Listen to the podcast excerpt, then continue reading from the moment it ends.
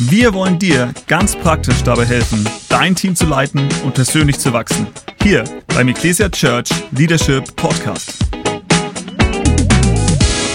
Hallo zusammen, mein Name ist Cassandra, aka Cassie, und zuallererst möchte ich ein riesen Dankeschön loswerden an alle Zuhörer, die seit Veröffentlichung unserer allerersten Folge dabei sind. Wir haben seit unserem Start positive Rückmeldungen erhalten und ganz ehrlich, da hat man auch einfach Bock weiterzumachen. Unser Herz ist nach wie vor, dich in deiner Leiterschaft zu unterstützen. Heute wird das Thema gesund leiten fortgesetzt. Mir gegenüber sitzt Benno, der schon einiges Gutes mit uns geteilt hat und es geht heute nun weiter. Benno, in der vergangenen Folge hast du gesagt, lasst uns Leiter sein, die nachhaltig leben und leiten. Magst du uns etwas mitnehmen, was ähm, das für dich bedeutet? Ja, voll gerne. Genau, ich freue mich, dass wir heute Teil 2 machen dürfen. Und ich habe heute zwei zwei Hauptpunkte eigentlich für uns. Und der erste ist, identifiziere innere Antreiber. Identifiziere innere Antreiber. Und das geht vor allem so in die Richtung, ich habe letztes Mal erzählt, dass wir uns Grenzen setzen sollen, dass wir Prioritäten ähm, stecken sollen. Und oftmals wissen wir das im Kopf, ja, aber es fällt uns so schwer, es wirklich zu tun. Und wir gehen über unsere Grenzen. Und es kann sein, dass du innere Antreiber hast, die dich dazu bringen, über deine selbstgesteckten Grenzen zu gehen und deine Prioritäten zu missachten. Und da ist so wichtig, sich mal zu überlegen, was treibt mich innerlich an? Was ist meine Motivation dafür, dass ich in der Kirche diene, dass ich leite auch? Und da gibt's gute Dinge, den Wunsch, Gott zu dienen zum Beispiel, anderen Menschen zu helfen und vieles mehr. Aber es gibt eben auch nicht so gute. Viele Leiter werden zum Beispiel angetrieben von Perfektionismus. Ja, es muss alles so laufen, wie sie sich vorstellen und deswegen leiten sie, weil dann haben sie extra endlich die Möglichkeit, es so zu machen, wie sie es wollen. Ähm, und, und alles muss bis ins kleinste Detail perfekt sein, ja. Und äh, wenn das so ist, dann führt es wahrscheinlich auch dazu, dass du nicht gut delegieren, delegieren kannst. Denn dann wird's ja nicht so gut, wie wenn du es selber machen würdest, ja. Ähm, oder dass du kontrollierend bist immer nachfragst bei delegierten Aufgaben, hey, klappt das? Hast du daran gedacht? Hast du daran gedacht? Oder du irgendwie immer noch so ein bisschen mit reinpfuschst, ja, selber noch so ein bisschen was machst, obwohl du eigentlich die Verantwortung abgegeben hast. Ein anderer Antreiber wäre Anerkennung. Ja, ich will Anerkennung von anderen, die sehen sollen, wie gut ich meinen Dienst mache. Ich will gesehen werden und ich will es auch hören von anderen, okay? Darum geht's mir. Oder ich will gemocht werden. Ich will es allen recht machen, ja, damit niemand irgendwie was auszusetzen hat an mir. Ähm, das ist nur ein Beispiel, aber es ist so wichtig, dass wir uns mal überlegen, was sind unsere inneren Antreiber. Denn oftmals, glaube ich, führen sie wirklich dazu, dass wir weitergehen, als wir sollten. Und wenn du sagst, hey, ja, ich glaube, ich habe es rausgefunden, worum es geht, ja, bei mir, was, was da in mir tief drinnen ist, ähm, dann würde ich dir sagen, hey, geh wirklich dagegen vor. Ja, hinterfrage dich, bete dafür, lass für dich beten. Und wenn du wieder irgendwie merkst in der Situation, boah, diese eine Sache, mein Perfektionismus zum Beispiel, will mich wieder antreiben, ja, dann atme mal tief durch, frage dich, stimmt das mit meinen Grenzen und Prioritäten überein? Und wenn es das nicht tut, dann lass es. Ich habe zum Beispiel gemerkt, ich kontrolliere zu viel nach. Ja, ich versuche alles im Blick zu haben, alles, was so stattfindet bei unserem Standort in Ansbach, den ich leite. Und ich mache das jetzt nicht mehr. Ich habe mir es dieses Jahr wirklich fest vorgenommen, ich frage nicht mehr nach, ich kontrolliere nicht hinterher, ich lasse zu, dass Fehler gemacht werden und Sachen vergessen werden. Denn das entlastet mich, es fördert aber auch das Commitment meiner Leute, meiner Leiter. Ähm, wenn sie selber Fehler machen dürfen, nächstes Mal wissen sie es besser. Und es ist eigentlich mehr gewonnen, als wenn ich vorher gefragt hätte, hey, hast du daran gedacht? Da will ich dir sagen, hey, Vertrauen ist immer besser als Kontrolle. Stark. Ich glaube, oft macht man einfach, ohne zu wissen warum. Und man wird sogar mhm. überrascht sein, wenn man seinen inneren Antreiber identifiziert. So erging es mir zumindest. In Bezug auf Lebensstil habe ich für mich selbst erkannt, Leiterschaft ist kein Dienst, sondern ein Lebensstil. Das bedeutet, was ich im Privaten mache bzw. wie ich mein Leben gestalte, hat einen maßgeblichen Einfluss darüber, wie ich als Leiter leite. Ja. Es ist was ganzheitliches und darum sprechen wir ja auch im Ecclesia Leadership Podcast über Mental Health. Und daher auch meine nächste Frage an dich, Benno. Wie führe ich einen gesunden Lebensstil und wie sieht so einer aus? Ja, genau. Also was ich so festgestellt habe bei mir, und ich glaube, es geht nicht nur mir so, oftmals versuchen wir unsere inneren, unsere eigentlichen inneren Bedürfnisse durch andere Dinge zu befriedigen. Ja, die uns irgendwie nur kurzzeitig glücklich oder zufrieden machen. Und das liegt an einem Vorgang in unserem Körper, den ich kurz mal erklären möchte. Also äh, kleine Biologie-Vorlesung hier. Ähm, aber unser Körper kennt Kurzzeit-Glückshormone wie Dopamin zum Beispiel und Langzeit-Glückshormone wie Oxytocin. Und meistens versuchen wir, Dopamin zu steigern, denn es wirkt schnell. Okay, Schokolade, Netflix, Zocken, Likes auf Insta oder was Neues kaufen, fühlt sich sofort gut an. Kennt jeder, oder? Das Problem ist, es lässt auch ganz schnell wieder nach. Und so suchen wir uns den nächsten Shot, essen noch mehr, schauen noch mehr Netflix und so weiter. So funktionieren Süchte übrigens. Wohingegen Oxytocin uns langfristig und lang andauernd glücklich und zufrieden macht, aber nicht sofort wirkt. Es braucht seine Zeit.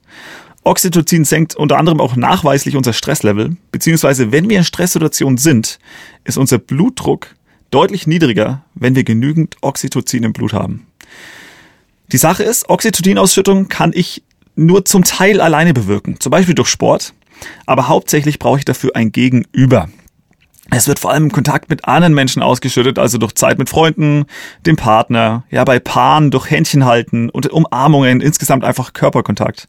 Aber auch wenn mir jemand freundlich begegnet, ich eine freundliche Unterhaltung habe oder ich einfach innere Verbundenheit spüre. Du brauchst also keinen Partner dazu, ist auch so möglich. Nun, das Problem ist, wir haben jetzt etwas, das schnell Befriedigung bringt, aber nur kurz anhält und etwas, was langfristig Befriedigung bringt, aber nicht sofort. Jetzt rate mal, für was wir Menschen uns meistens entscheiden. Das kurzfristige bestimmt, oder? Ja, genau. Genau, das ist das Problem.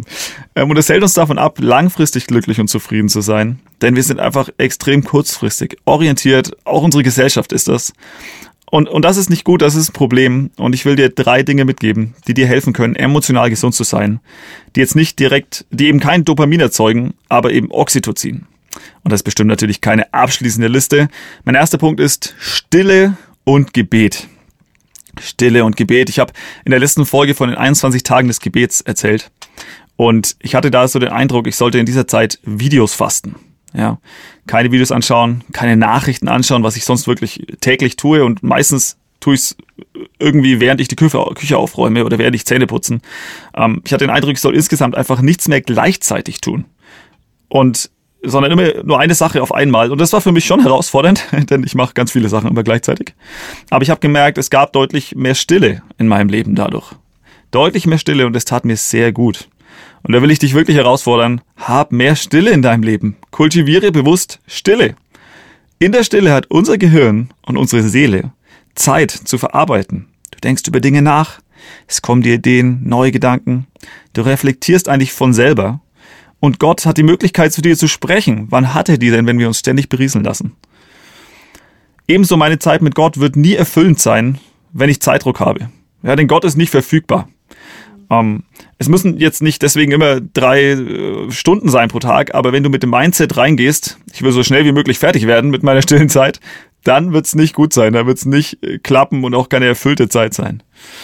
Ich glaube, Stille und Gebet sind echt Booster für Zufriedenheit in unserem Leben.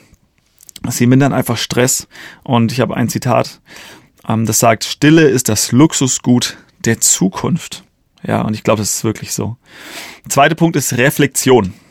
Reflexion. Ich habe irgendwann angefangen, mir pro Monat einen Tag oder es ist meistens eher ein Vormittag zu nehmen, den nenne ich Refresh and Reflect. Ja, der steht in meinem Terminkalender, ist ein Serientermin. Ähm, und den nutze ich da wirklich bewusst als freie Zeit. Ich habe keinen Termin dort. Ähm, ich komme mal raus aus dem Hasseln. Ich nehme Zeit, ohne auf die Uhr zu schauen. Und was mache ich an diesem, diesem Vormittag? Ich will es euch kurz mitgeben. Ich habe so einen Ablauf, ich fange an mit Gebet und Stille, wir hatten es gerade schon. Und wirklich ausgiebig, ich gehe zum Beispiel auch mal spazieren und nehme mir einfach Zeit, meine Gedanken zu sortieren und, und, und zu Gott zu kommen. Zweitens, ich reflektiere den vergangenen Monat und denke über den kommenden nach. Ich denke darüber nach, was gut war, was, welche Dinge ich vielleicht auch angehen will in der Zukunft, worauf ich meinen Fokus setzen will. Und unter anderem mache ich das dadurch, indem ich verschiedene Lebensbereiche anschaue und bewerte. Lebensbereiche wie Gott, Finanzen, emotionale Verfassung, Familie, Ehe, meine Haltung, Dienst in der Church und weitere. Ich bewerte die mit Schulnoten und alles, was schlechter als eine 2 ist, wird rot markiert und ich schreibe mir Action Steps dazu auf. Beispielsweise, okay, ich will mindestens einmal pro Woche Mountainbiken gehen. Oder ich suche mir einen neuen Bibelleseplan und starte damit wieder so richtig durch. Oder, oder, ja, gibt verschiedene Möglichkeiten. Aber so kann ich sicherstellen, dass ich keinen Bereich meines Lebens ja, aus den Augen verliere. Und drittens, wenn ich damit fertig bin und auch zufrieden bin, das kommt alles auf so ein Whiteboard in meinem Büro, dann kommt der Refresh-Part und der ist unterschiedlich. Ja, mal lese ich einfach ein Buch, da das so eine Angewohnheit ist, ich bisher kaum in meinem Alltag unterbekomme.